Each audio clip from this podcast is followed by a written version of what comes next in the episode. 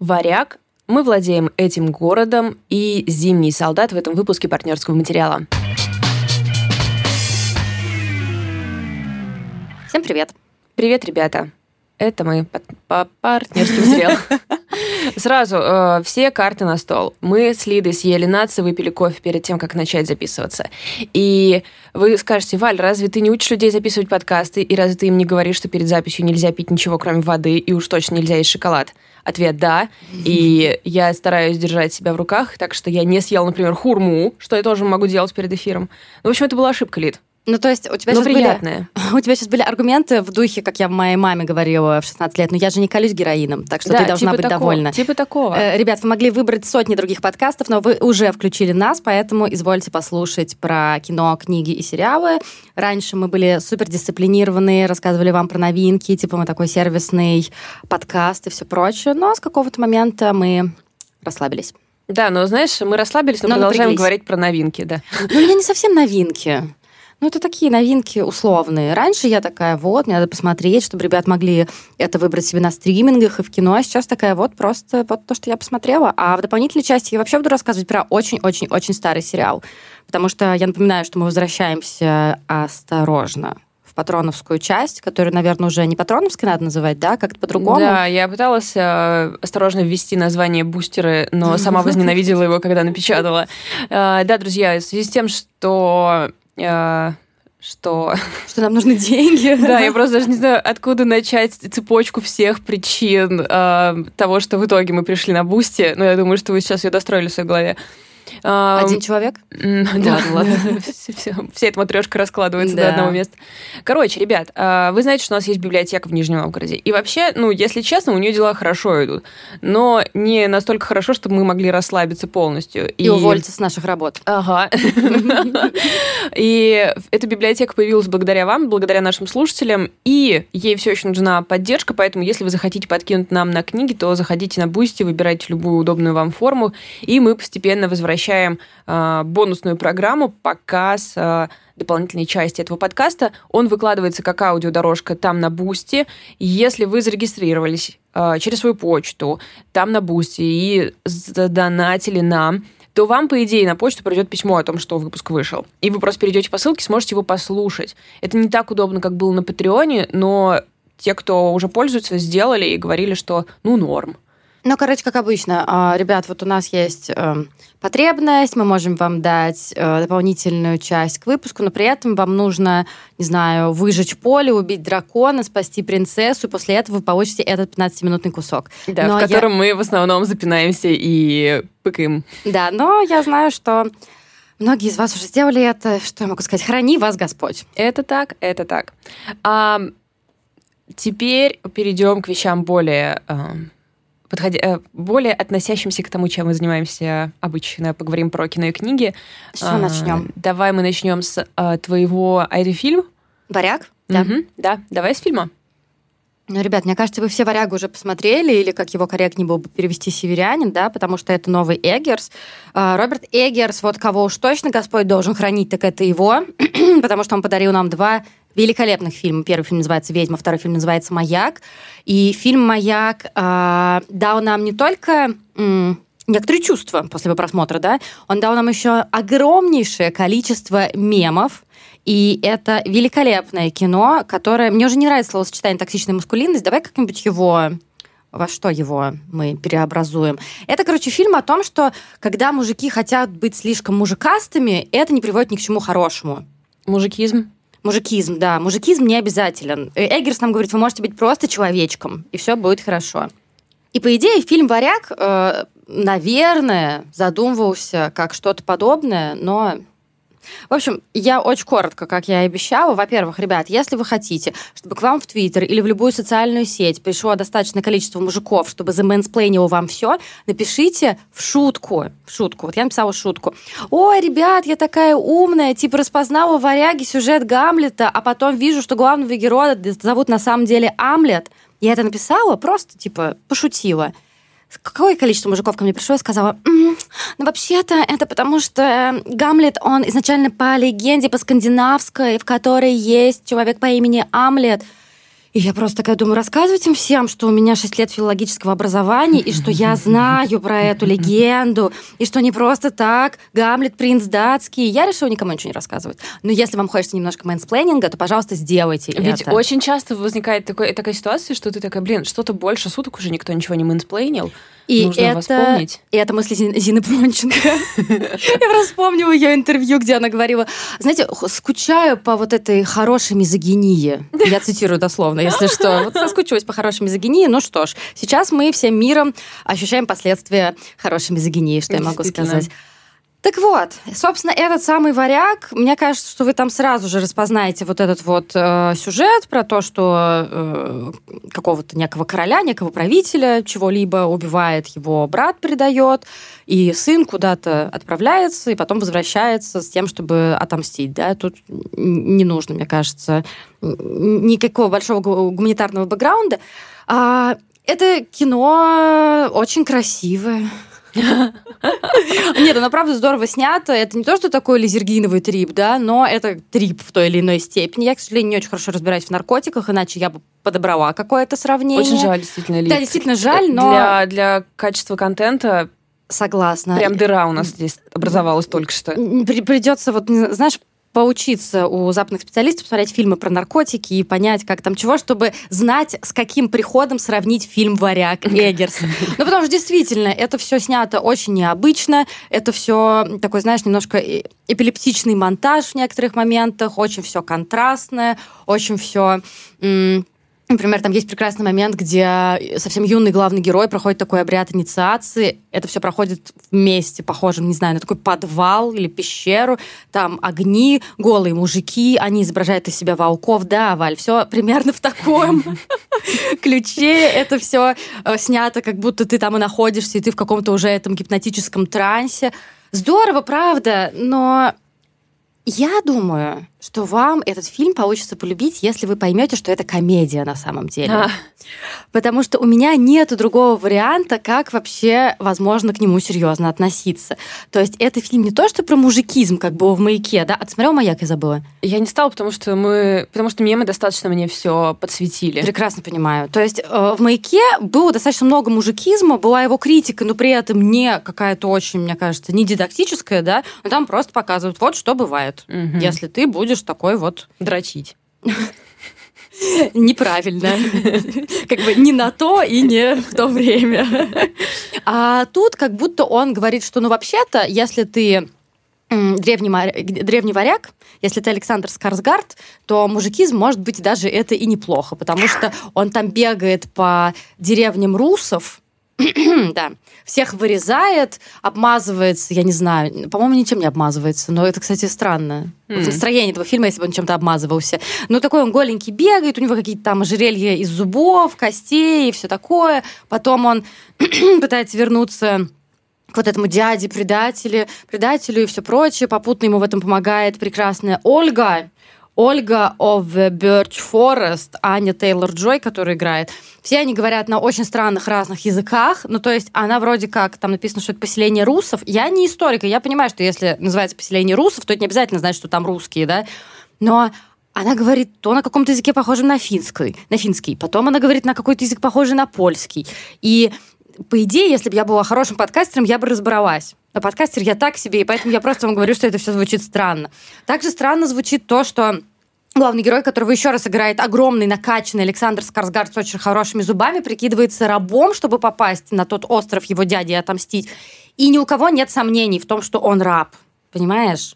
То есть рабы — это грязные, очень худые, расстроенные люди. То есть там они так изображены, да? ну, То есть там есть массовка рабов, которые выглядят так, да? да, да, да, конечно. То есть там в основном женщины, э, какие-то э, худые мужчины. Ну, в общем, он не похож на человека, которого пленили. Мгм. Он похож на человека, который туда забрался ради каких-то целей, но тем не менее обман не раскрывается. И таких вещей там достаточно много. И Это как э, человек в... Это как человек в камуфляжном костюме посредине города. да, да, очень больно видеть, да, как это, как кто-то обедает один, вот эта картинка с человеком в камуфляже. А, несмотря на это, этот фильм ужасно хочется полюбить, потому что, например, там играет Итан Хоук. А я очень люблю Итана Хоука. Тогда... А что, он разве снимается в чем-то, где он не э, в городском, э, городском невротическом каком-то пейзаже? Ну, слушай, вообще кстати, снимается. И один из фильмов, который я очень сильно хочу посмотреть с ним, а, это фильм, у которого рейтинг типа 4 и 2, а, 4 и 3, извините, он называется «Нули единицы». Его снял великий режиссер Абель Феррера. Это военное кино. Mm. Вот чтобы я рассказывала, наверное, про него. Ну, он там играет вот этого короля, э, отца Амлета и все такое. Это какой-то винегрет. И понимаешь, то, что сейчас моя рецензия похожа на кашу, это как будто бы специально, потому что сам фильм похож на кашу. В какой-то момент в этой деревне русов появляется Бьорк, а? И начинает говорить ему, я знаю, кто ты, зачем ты сюда пришел. Но, может быть, Эггерс нам показывал, что жизнь — это хаос, который наполнен кровью, сексом. Хотя секса там не так много, как могло быть, с учетом красоты двух главных героев. И там совершенно странный Николь Кидман, который вообще очень странный в последнее время.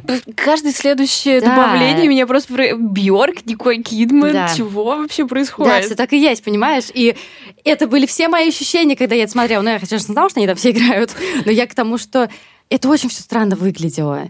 То есть странная тема, странная какая-то мораль, которая была выведена там. Ну, то есть там была выведена как бы стандартная мораль. Какая? Ну, как бы, ну, как, как, как в Гамлете условно. Там между долгом и честью. Должен ты убивать того, кто убил твоего отца, или не должен? Предатель он или не предатель? Ну, в общем, что-то вот такое вот э, я не, я такая, ну а зачем я все это смотрела? Короче, ребят, если вы еще не смотрели «Варяга», я не знаю, я осталась в таких растрепанных каких-то чувствах. И всегда, когда я смотрю кино с моим мужем, у него настолько непроницаемое лицо, что я никогда не знаю, что он мне скажет потом. И я думала, что я сейчас к нему обернусь, и он скажет, как часто, кстати, бывало, что он скажет, ну, а мне понравилось. И сейчас он мне все объяснит. И сейчас он мне объяснит, почему это хорошее кино. А он такой, ну и говнище. И я такая, Клим Саныч, Дим Юрьевич, потраченного времени жаль. То есть не давайте Эггерсу денег. Это же кино, на которое ему дали очень много денег. Маяк снят за меньшее количество денег. У ведьмы бюджет 5000 рублей, мне кажется, на который они просто сигарет себе с пивком все купили и в лесу там тусовались. То есть он просто не умеет роскошно жить.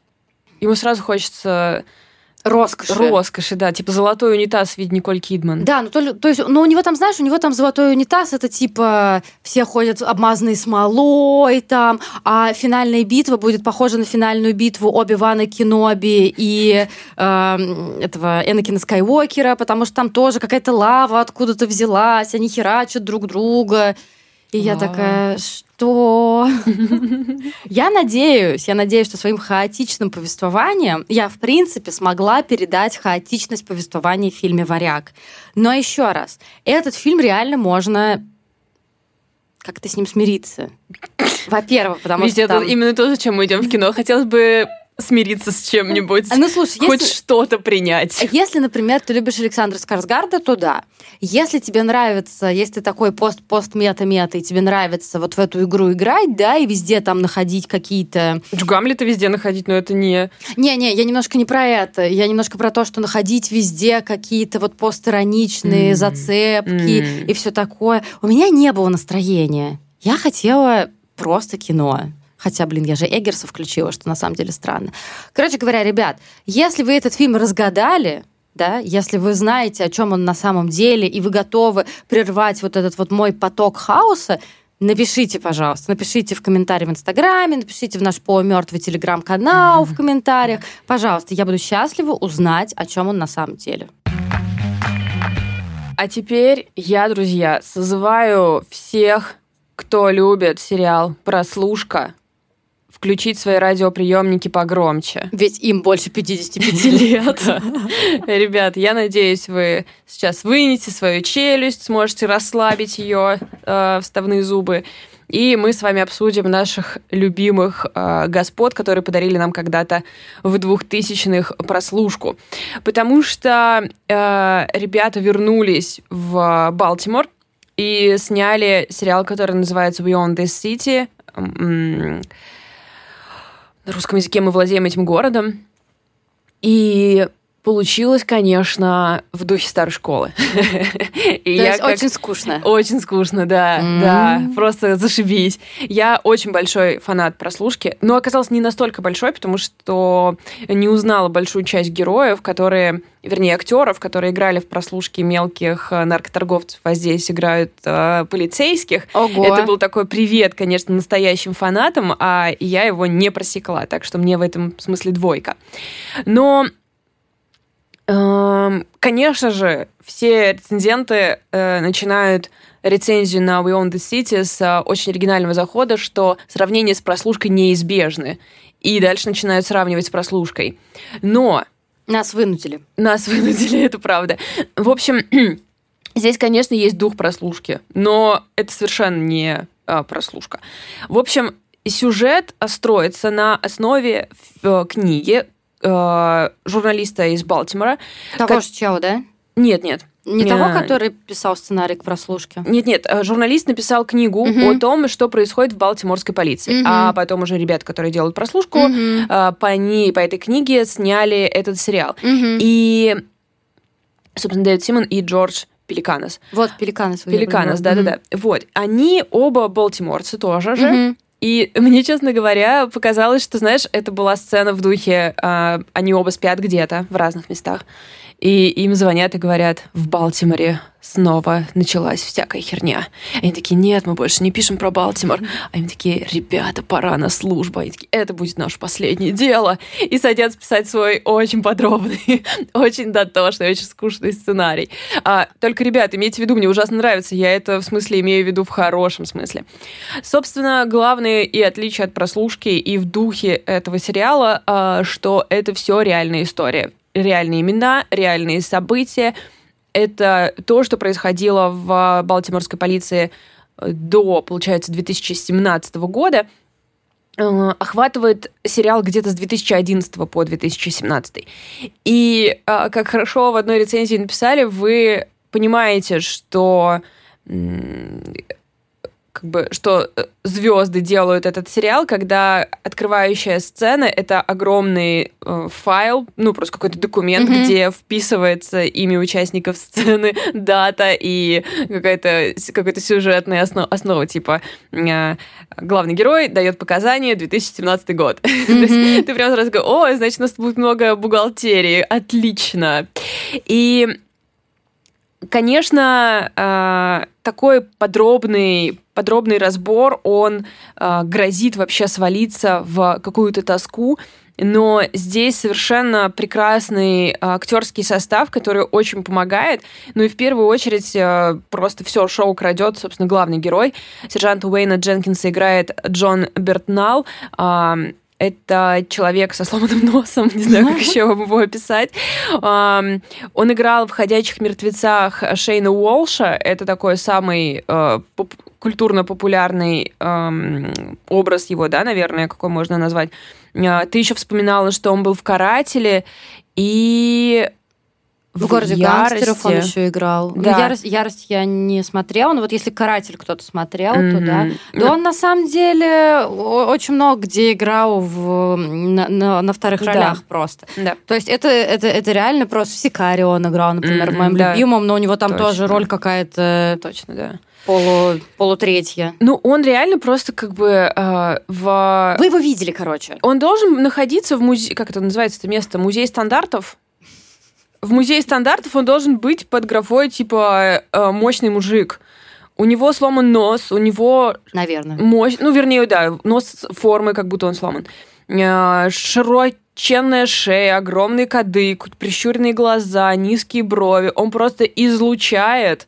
Э, мужицкую мощь. Я почему-то его, когда представляю, я представляю, что он стоит такой, э, ноги на ширине плеч, и у него на плече такая пушка огромная, mm-hmm. знаешь, как у героев всяких компьютерных игр 2004 года, такой, типа, как крутой Сэм, вот что-то такое. А я его представляю, что он стоит тоже, ноги на ширине плеч, но руки, большие пальцы за ремень заки, за, а, да, да, типа, да, и так вариант. вот он такой стоит, вот. А, в общем, ну, так он при этом классный парень, ребят. Так и чего этот белый, белый мускулинный да. мужик может нам дать, Варя? А, он может великолепно сыграть э, белого мускулинного продажного копа. Он обаяж... Мы его в первый раз видим, когда э, сержант Уэйн Дженкинс, который возглавляет отдел по э, борьбе с наркотиками и оружием. Ну, в общем, я вам так скажу, в сериале ни хрена вам ничего не поясняют, так что я все брала из контекста. Да, и, что случилось там у них? Да, вот я сейчас расскажу. Угу. И некоторые э, вещи, которые, возможно, для аудитории очевидны, типа, чем занимается этот департамент, да, мы просто понимаем из контекста. Ну, короче, ребята занимаются тем, что они э, изымают оружие, изымают наркотики. И вот он во главе этого департамента, и он э, новоприбывшим э, очень страстную эмоциональную речь толкает о том, что насилие это не работ... ну, то есть это не работающий инструмент для полиции. Если это единственное, чем вы можете оперировать, значит, вы не годитесь для этой работы, оно вам только мешает. А, вы должны идти на улицу и делать свою работу и так далее, и так далее. И он такой, знаете, а, добре... Э, как бы сильный добряк, добро mm-hmm. с кулаками, вот такого, mm-hmm. такой вот вайб у него. Как это, как это химба? Mm. И вот через некоторое время, ну, очень быстрое, mm-hmm. мы видим, что его арестовывают э, за то, что, эм, как там произносится вроде как, что эти полицейские были все равно, что мафия 20-х. Типа он арестован, он и весь его практически департамент арестован, потому что все это время они просто э, били, подбрасывали наркотики, били людей, э, многие погибли из-за их действий. В общем, они просто были буквально бандитами, они воровали деньги у всех и так далее. И масштабы этой коррупции раскрываются в процессе сериала. То есть очень скоро мы, он дает другую речь, где мы понимаем, что все, что он там сказал, это само собой просто бравада какая-то, что на самом деле он просто преступник. И в сериале есть несколько линий, которые соединятся, естественно, в какой-то момент и в целом раскроют э, то, как коррупция, то, как, э, как система вся не работает из-за того, что не работают какие-то ее части, mm-hmm. и почему именно они не работают. Это, в принципе, именно то, чем они занимались в прослушке, но если в прослушке у нас было гораздо больше оптики со стороны, ну, и самих наркоторговцев. Ну да. Это была проблема, свеченная с нескольких сторон, чтобы не было все так неоднозначно. А, то здесь мы видим все глазами практически полицейских действие разворачивается в нескольких временных линиях для именно Бертнала, потому что для Уэйна Дженкинса, а, потому что мы видим его становление. Мы видим, когда он только приходит на службу в полицию, что происходит, что его подталкивает, кто ему что говорит. Потом нас проводят по нескольким эпизодам, а, где мы видим, когда ему что-то сошло с рук, каким образом ему что это сошло с рук. И в конце концов, конечно же, выстраивается полное понимание, как э, система пожрала сама себя и породила вот этого э, Джейн, э, Уэйна Дженкинса. И тот факт, что все это основано на правде, тот факт, что там масса в заставке документальная хроника, и, в принципе, в Википедию все, что они там упоминают, mm-hmm. любое преступление, оно там есть, мы понимаем, что это придает всему совершенно другую глубину, потому что ты смотришь на реально происходящие события. А, здесь еще несколько хороших, интересных оптик. У нас есть а, Николь Стил, это адвокат по гражданским правам, которая после смерти в балтиморской полиции а, чернокожего молодого человека приезжает расследовать то, как ведутся дела, и через нее нам дается очень широкий контекст. Мы узнаем статистику, мы узнаем, что судебная система также не справляется. То есть мы, например, узнаем, что какое-то невероятное количество балтиморских полицейских не имеют больше права давать показания в суде, потому что они были пойманы либо на лжи под присягой, либо на них было слишком много жалоб, и просто некому пойти дать показания. Угу. Потом нам показывают, например, что настолько каждый там третий житель Балтимора сталкивался с насилием со стороны полиции, что они не могут собрать жюри присяжных, просто потому что, когда начинается этот процесс, Капец. каждый берет самоотвод. И то, что это все на самом деле, то, что это все по документальным свидетельствам, это, конечно, очень мощно. И вот э, то, как э, эта прекрасная девчонка тыкается в тупики, и она берется расследовать не а, Дженкинса, но его коллегу Джо Дэниела Херсла, одного из самых а, как сказать, успешных, что ли, полицейских, у нее невероятная статистика, много арестов, и она видит как бы что он ворует, что он расист, что он жесток, и он совершенно неуязвим, он все еще работает, на него невероятное количество жалоб. Конечно, э, ребята из прослушки не были бы ребятами из прослушки, если бы не посадили на прослушку пару ирландцев. Это еще одна линия, двое полицейских из пригорода, которые с работы которых и начинается падение э, сержанта Уэйна Дженкинса. Да, элит. И вы, наверное, тоже захотите загуглить Дэвида Корнсвета. Это это я дышу, если что. Это, ребята, человек, на которого было очень приятно посмотреть. Я его где-то видела... Да, ты его видела, наверное, у Райана Мерфи в Голливуде или политике. Точно. А я думаю, почему от него гей-вайб? Да-да-да-да. Точно, точно. В общем, там он совсем не такой. Он там занимается э, полицейской работой. И, в общем, он там хороший коп, который очень интересным образом обнаруживает все. А, я не смотрела сериал, я сейчас, разумеется, полезла в каст, и вот эту Николь Стил, про которую ты uh-huh. говоришь, э, одну из, наверное, главную положительную героиню, uh-huh. да, ее играет Вунми Масаку. Это актриса, от которой я балдею, мне кажется, с 2020 или в каком году? Да, в 2020 году я ее впервые увидела. Сначала я увидела в сериале «Страна Лавкрафта», uh-huh. а потом в хорроре «Его дом», это который иммигрантский uh-huh. хоррор. Который я все мечтаю посмотреть. Да, где, где они от войны бегут и попадают в этот пригород Лондона, и там лезут эти призраки из домов, домов, а она говорит, что мы должны вернуться, потому что наша идентичность, и тыры-пыры. И вот она там играет э, вот супругу в паре, и она mm. там просто великолепна. Особенно моменты, когда э, я, я сейчас очень коротко.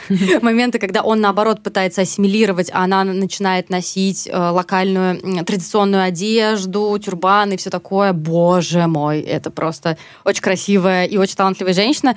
Я теперь хочу еще сильнее посмотреть этот сериал, если у нее там такая сильная роль, как ты говоришь. Да, у нее... И она, она там очень энергичная, я не знаю, как это выразить, да, потому что в целом все погрязло в какой-то бюрократии. То есть весь сериал разворачивается, ну там иногда есть экшн-сцены, о которых я еще скажу, но в основном он разворачивается в допросной, в совещательной, mm-hmm. в кабинете судьи, ну то есть как бы все вот такое вот. Все болтают, сидят. И она просто входит в комнату, и ты сразу такой, воу-воу, она настолько мощна. И смотреть на нее, конечно, одно удовольствие. А что касается экшн-сцен, они все касаются, практически все касаются сержанта Уэйна Дженкинса и действий его отряда, их преступлений. А, все эти преступления мы видим как бы в ретроспективе, потому что все дают показания мы, он сам еще пока не дает, но вся его команда дает показания, все сдают его просто, то есть все пишут все, а, подтверждают, то есть полная сдача всего. И они вспоминают какие-то вот преступные моменты, и мы видим иногда просто невероятные сцены, которые, где экшен существует не для просто того, чтобы на, нас позабавить, а он является каким-то катарсисом драматичным. Потому что, да, несправедливо, когда они там просто так ни с фига начинают э, преследовать двух парней, да, то есть они там не говорят, что они полицейские, они такие, так, я вижу, что у него рюкзак, э, этого достаточно для того, чтобы сейчас его преследовать начать, то есть он учит в этот момент своего стажера. И они за ними бегут, то есть одну сцену вам расскажу, они за ними бегут, ребята кидаются в машину, начинается погоня, и эта погоня приводит к гибели э, просто маш... ну, людей, которые ехали в машине, в них врезались, и угу. там гибнет э, мужчина. Угу. И на фоне того, насколько это дотошный, да, скучный сериал, когда начинается что-то такое, а, оно очень подбрасывает в тебя адреналина. Это такой какой-то очень баланс интересный и хорошо сделанный. И все эти экшн-сцены сняты просто супер классные. Не в смысле, что они зрелищные, а в смысле, что они какие-то вот по, по, Раслушкинскому приземленные. Все какое-то быстрое, нелепое, неаккуратное, вот mm-hmm. как все и бывает. То есть они расставляют как бы эмоции твои на места. Очень сильно. И здесь есть несколько еще э, линий. Есть линии, например, хорошего копа из этого отдела, есть линии убойного отдела, которые на фоне, собственно, вот этого террора не в состоянии нормально работать. Э, и все эти линии складываются в итоге в большой э, и понятный контекст. А ты досмотрела, да, уже? Ну, практически, угу. практически. Но, к сожалению, нет возможности смотреть достаточно быстро, просто потому что э, я сегодня, когда перед выходом начала читать рецензии, я вдруг вздохнула с облегчением, потому что я была уверена, что мне просто не хватает э, как-то английского или чего, угу. потому что я, мне прям кипят мозги к концу каждой серии. Но тут я читала, а, слушала подкаст про него, и там э, ребята вначале говорят, что, типа, нам нужна murder wall, типа, угу. вот эта доска с красными линиями, угу. чтобы понять, кто кому и от, из какого отдела. А, и я поняла, что окей, проблема не во мне, это просто их стиль повествования. Они ничего не разъясняют тебе, они тебя просто бросают в эту пучину и такие, вот, мы сейчас все разложим. Но здесь, знаешь как? Звучит это все как работа, если честно. Это правда, это правда. А, совершенно работа, это как в... Но я всегда а, в таких случаях думаю, ну я вам доверюсь. Я доверюсь, что в итоге у меня все сложится. Как, знаешь, в Дарке, типа, можно смотреть Дарк, да. пытаясь запомнить все и вся, а можно расслабиться и рассчитывать на то, что тебе все станет ясно в конце самой, и так и происходит. Ну и, в общем-то, здесь то же самое. В общем, а, а, да, я хотела еще отметить, что Уэйна Дженкинсова Джон Бертнал а, сыграл... А, ну, то есть это какая-то очень крутая а, актерская работа. Он жевалками, выпученными глазами в нужный момент, каким-то резким движением головы смог просто передать человека, которого мы сразу узнаем. То есть мы сразу понимаем, что это нарциссичный, а, эгоистичный, предавающий какую-то мораль человек. И в какие-то моменты прямо ужасает, насколько хорошо он его передал без излишнего, без лишнего актерства. То есть нет такого, что он там типа, слишком, слишком старается. А, выпанаист харизма, такое mm-hmm. слово я почерпнула сегодня, выражение почерпнула сегодня из какой-то рецензии, мне показалось он очень классный. Да, типа, он такой очень агрессивный. То есть здесь исследуется все. И почему начинаются эти преступления, почему те, кто а, подчиняется ему, идут у него на поводу, и там тоже много разных э, характеров много разных причин и сценариев, как это может происходить, и как работает и ломается вся система.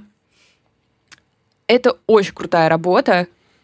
А, единственное, что среднестатистическому россиянину может помешать нормально ее смотреть, это бесконечное ощущение, что вы, ребят, там все в какие-то детские игры играете. Да, это хотела сказать. То есть главное какое-то страшное там преступление, да, которое нам показывают, ну, не главное, но одно из которых возмущает очень сильно, это что они избивают задержанного, ему накладывают швы, и мы такие сидим и типа, блин, было бы здорово, если бы это действительно была такая ужасная вещь. Мы записываемся в воскресенье, а вчера, мне кажется, вечером Комитет против пыток, который был признан иностранным агентом, объявил о своей ликвидации, поэтому да. особенно как-то. Да, прямо вот оно, оно очень кучно легло, и это прям мешает. Но я думаю, что мы с вами, в принципе, давно уже смотрим на мировую культуру из нашей культуры и привыкли эм, как-то раскладывать. То есть что-то нам релевантно, что-то нерелевантно. Это просто как объект культуры довольно интересное зрелище. Так что я могу, наверное, рекомендовать. Мы владеем этим городом. Сериал от создателей прослушки. Еще коротко расскажу о книге, которую я, кстати, еще не дочитала, но мне кажется, я уже все поняла про нее. Это, наверное, это хит, да, Валь? Вообще-то, «Зимний солдат»-то? Ну, вообще, в какой-то степени. Ну, его я сужу, потому что, во-первых, о нем написал Юзефович, во-вторых, его часто спрашивают у нас в библиотеке. То есть, как бы, у меня только два, э, два главных э, маркера таких, ну и то, что во всяких там книжных э, телеграм-каналах о нем часто говорили. Ну и, разумеется, я сразу за него взялась, он появился на букмейте, я решила его почитать. «Зимний солдат» написал Дэниел Мейсон. Эта книга идет в, в очень большом количестве рецензий как одна из главных антивоенных книг года как такой э, мощнейший роман, то есть прям роман-романыч, как ты говоришь, мне кажется, это к нему очень допустимо. Это история о юноше из польской аристократической семьи по имени э, Люциуш Кшелевский. Угу. И он шестой, и, насколько я понимаю, не самый желанный ребенок в этой аристократической очень богатой семье. Они живут в Вене, начало 20 века. Он такой вечно немножечко шпыняемый э, своими родными, своей матерью, братьями, сестрами и так далее.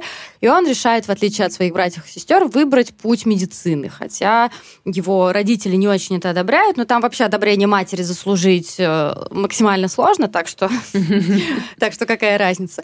То, что Считается, что медицина это хороший путь, э, карьерный путь наверх, такой социальный лифт для людей менее обеспеченных. Mm. То, что как будто аристократам это не очень и нужно. И они могут себе выбрать какой-то другой путь. Тем не менее, Люциуш выбирает медицину, и он максимально вовлекается в нее. Там описывается, вот в первых главах описывается, как он был восхищен всеми этими процессами, как он страдал, что ему не дают настоящего пациента. Ну, потому что понятно, что первое там это теория, да, одна бесконечная. А в какое время это происходит? Начало 20 века. Начало 20 угу. Да. И, собственно, основное повествование начинается с началом Первой мировой войны. Угу, угу. Когда он решает, ну, он там думает, хотела сказать какое-то время, несколько строчек. он думает, идти ему на войну или нет, потому что ему вроде как осталось доучиться еще там какое-то количество, по-моему, полтора, что ли, года. Ну, то есть не очень много. А, но при этом ему друг говорит, что ты подумай, там же будут настоящие живые пациенты, то есть mm. там вот такая какая-то страсть. В итоге он оказывается не в какой-то классной больнице, да, он оказывается в очень ну, наверное, полузаброшенном месте в монастыре, такая условная больница, в котором из людей, которые э, могут медицину практиковать, э, только он. А он очень-очень молодой mm-hmm, врач, mm-hmm. который пороха и не нюхал. И вот в этих Карпатских горах, как там дальше все это происходит, разумеется, там есть любовная линия, связанная с одной из, э, по-моему, она, она монахиня, что ли?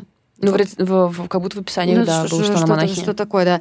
Она монахиня, и э, вот у них там есть и любовная линия, и то, что вот его взаимоотношения с медициной, и то, как он начинает смотреть на войну, и э, так далее, и так далее. Надо сказать что? Что если вам нужен такой очень тради- традиционалистский роман, который написан очень понятным языком, то это вот точно оно. Если сейчас там для кого-то актуален отдых, все-таки несмотря на то, что мы живем и смотрим на мир сквозь пелену, лето идет, жизнь идет, и если кто-то хочет взять с собой в поездку какую-то одновременно легкую и глубокую книгу. Ну, знаешь, вот есть вот такой жанр, когда ты хочешь не совсем что-то легкое, а вот что-то, чтобы немножечко и наподумать. Ну вот э, «Зимний солдат», наверное, подойдет.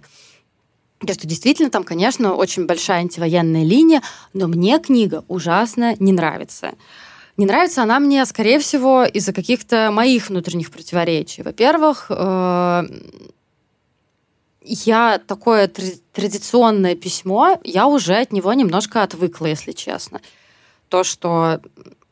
Ну вот все пишут, что все пишут в рецензиях, я посмотрела, то, что язык это блаженство, то есть вот такой вот там потрясающий язык, там такое повествование, э, как будто тебя за ручку ведут и отводят, вот, ну это я уже дальше придумаю, в какой-то там прекрасный литературный мир.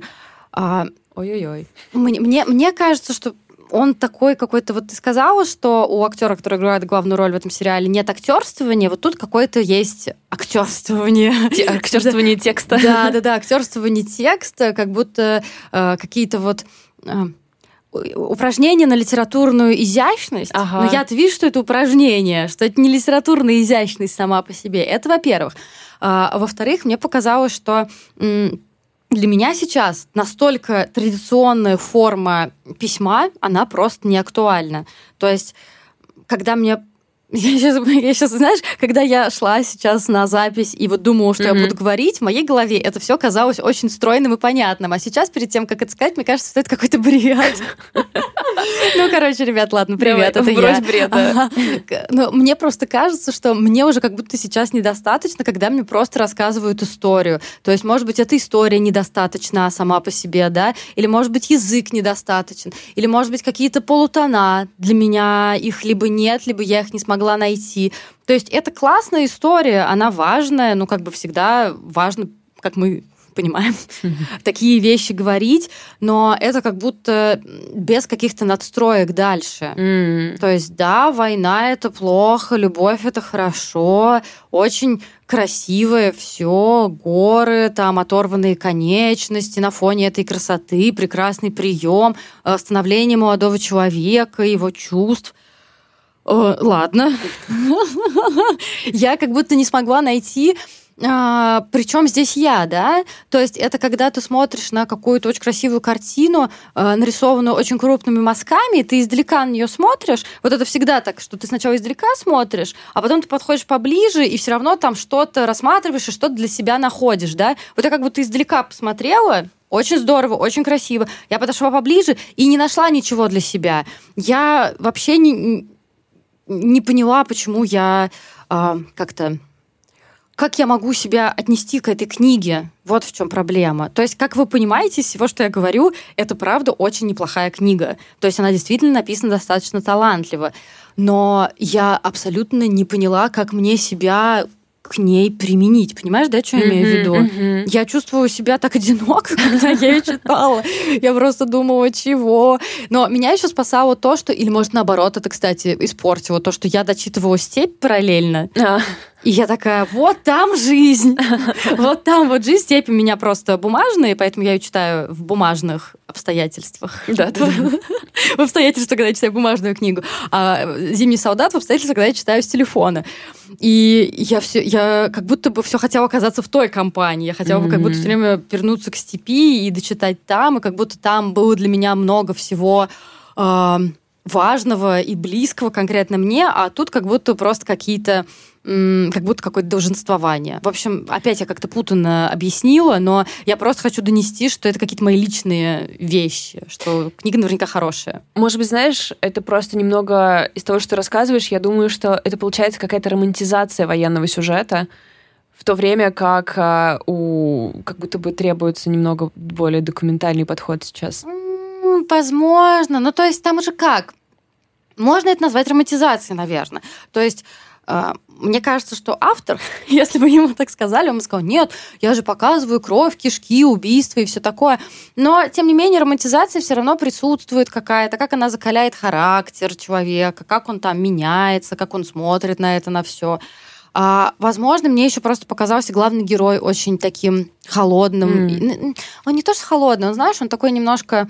М- Вначале я вообще думала, что он немножко аутистичный, mm. потому что вот он сам объяснял, что я там... Э, э, он говорил, что он выучивался, как правильно отвечать, э, полными фразами, как надо с профессорами говорить и все такое. Я даже думала, что, может, у него какие-то есть сложности с тем, чтобы... Э, считывать эмоции, да, и все такое. Я подумала, вот это такой интересный сюжет, но как-то пока я до этого не добралась, хотя я уже за середину дошла, пока я не добралась до момента, чтобы это как-то еще интереснее, сильнее объяснялось. Возможно, в следующий раз, когда мы будем с тобой записываться, скажу, Валь, я дочитала «Зимнего солдата», это была супер тупость рассказывать о нем, прежде чем я дочитала, это великолепная книга, но пока я буду его дочитывать только потому, что у меня там 70 сколько-то процентов, и мне уже жалко бросать. Но книги, мне кажется, нужны для того, чтобы ты, наоборот, не чувствовал себя в одиночестве, а я чувствую себя в одиночестве, как будто я нахожусь в какой-то компании людей приятных, хороших, которые мне не близки, и они рассказывают историю, которая мне не очень интересна, но я должна там находиться просто, чтобы как-то никого не обидеть. Такие, короче, какие-то ощущения. Просто, мне кажется, у всех волосы немножко встали на загревки дыбом, потому что это ужасная ситуация, в которой может находиться человек. Социальный дискомфорт на максималках. Спасибо, Дэниел Мейсон, за это. Да, неплохо. Ну, может, просто я слишком привыкла к какому-то женскому подходу к письму. Может, у меня уже просто профдеформация. Да я не знаю, мне кажется, здесь есть э, разные, ну, есть много разных причин. Просто, э, например, э, ну, во-первых, да, то есть я тоже за собой сейчас это стала замечать, и я думаю, ну, это плохое или хорошее? То есть это вот как бы что о нас говорит? Ну, непонятно. Ты теряешь объективность таким образом? Или ты просто как человек вообще-то имеешь право выбрать... Э, направление, которое тебе близко, и вот тебе близко женское письмо. Ну, ты себя лишаешь, как будто бы. Мне не хотелось бы Вот я согласна. И то есть мне как не хочется тоже превращаться в человека, который только без конца читает автофикшн. Да, да, да, абсолютно. Я во многом для... поэтому книжку и схватила эту, потому что ну, у меня был запрос. Ну, слушай, я по потом еще попробую Кишот прочитать, Ружди. Думаешь, это плохое а, решение? Ну, я его бросила. То есть я его прочитала довольно далеко, он мне сильно-сильно нравился а потом резко перестал. То есть просто как mm-hmm. будто бы он, он очень э, как бы сказочный такой немножко, ну, да, да. басневид, mm-hmm. басня какая-то небольшая, ага. вайп басни. Ну, тогда, тогда и... я возьму за полуостро, что я могу сказать. Нет, я не то, чтобы отговариваю тебя от кишота, может быть, даже и наоборот интересно, если ты сможешь читать. Просто мне кажется, я его начинала, когда была в каком-то своем личном стрессе, и мне нравилось. Потом начался объективно херовый стресс со всех сторон, и я потеряла возможность э, с ним соединяться. Ну вот видишь, я все еще ставлю на то, что никаким нашим суждениям а, и впечатлениям сейчас нельзя в полной мере верить, потому что мы на все смотрим из состояния стресса и изменения каких-то своих а, ну, как бы, недоверие у меня большое к себе. И я поэтому даже не могу... Я боюсь какие-то строгие суждения выносить насчет чего-то, потому что, возможно, в мирное время мне бы все это понравилось. Да, я тоже поэтому обо всем, о чем я сегодня говорю, я оговариваюсь, что это все вполне заслуживает права на существование. И опять же, если вы посмотрите и русскоязычные, и англоязычные рецензии на «Зимнего солдата», вы увидите, что большая часть из них э, очень даже хвалебные. Просто это как будто не актуально лично для меня сейчас, что странно, потому mm-hmm. что, опять же, антивоенная тема, но, возможно, ты права, и действительно какая-то эм, романтизация меня не устроит. Ну, слушай, ну, знаешь, там еще столько всего такого, что вот он идет со своим профессором, а им навстречу идет э, какая-то женщина с ректором с польским акцентом. Кто же это оказывается? О боже, это Мария Кюри. Я прям... И они потом идут вместе ужинать, и они, он потом ее провожает. Я такое не очень люблю. Мне кажется, что это должно быть более изящно сделано, а не казаться изящным. В общем, не знаю, если кто-то из вас прочитал или начал, начал читать и бросил «Зимнего солдата», помашите мне, пожалуйста, рукой. Я хочу знать, что я не одна. Мне это очень важно, особенно с учетом того, что я не видела ни одной негативной рецензии на эту книгу. А, нам же прощаться Я почему-то думала, что мы переходим к следующей части, хотя нас двое, мы уже достаточно много сказали. Да, ребят, э, мы сейчас перейдем к дополнительной части для тех, кто будет слушать нас на Бусти. Если вы нас на Бусти не слушаете, то мы с вами сейчас попрощаемся. Хотели просто вас поблагодарить за то, что вы с нами, за то, что вы нас слушаете. И если вам мы нравимся, поставьте нам, пожалуйста, оценку на платформе, где вы нас слушаете. Если напишите комментарий, это тоже будет очень клево. А, можете нам поставить какую-нибудь оценку, только, пожалуйста, не единицу. А то нам каждый раз, когда ставят единицу, я потом это помню 4 месяца просто, не меньше. Да. Просыпаюсь в 4 утра, смотрю ледяным взором в потолок и думаю про эту единицу. Да, ребят, если вы хотите нам оставить комментарий, пожелания, пожалуйста, все наши соцсети открыты. Э, просим использовать отзывы для критики. Ну а, что, пока, ребята. Всем спасибо, до следующей недели. с нами остается. Сейчас услышимся снова.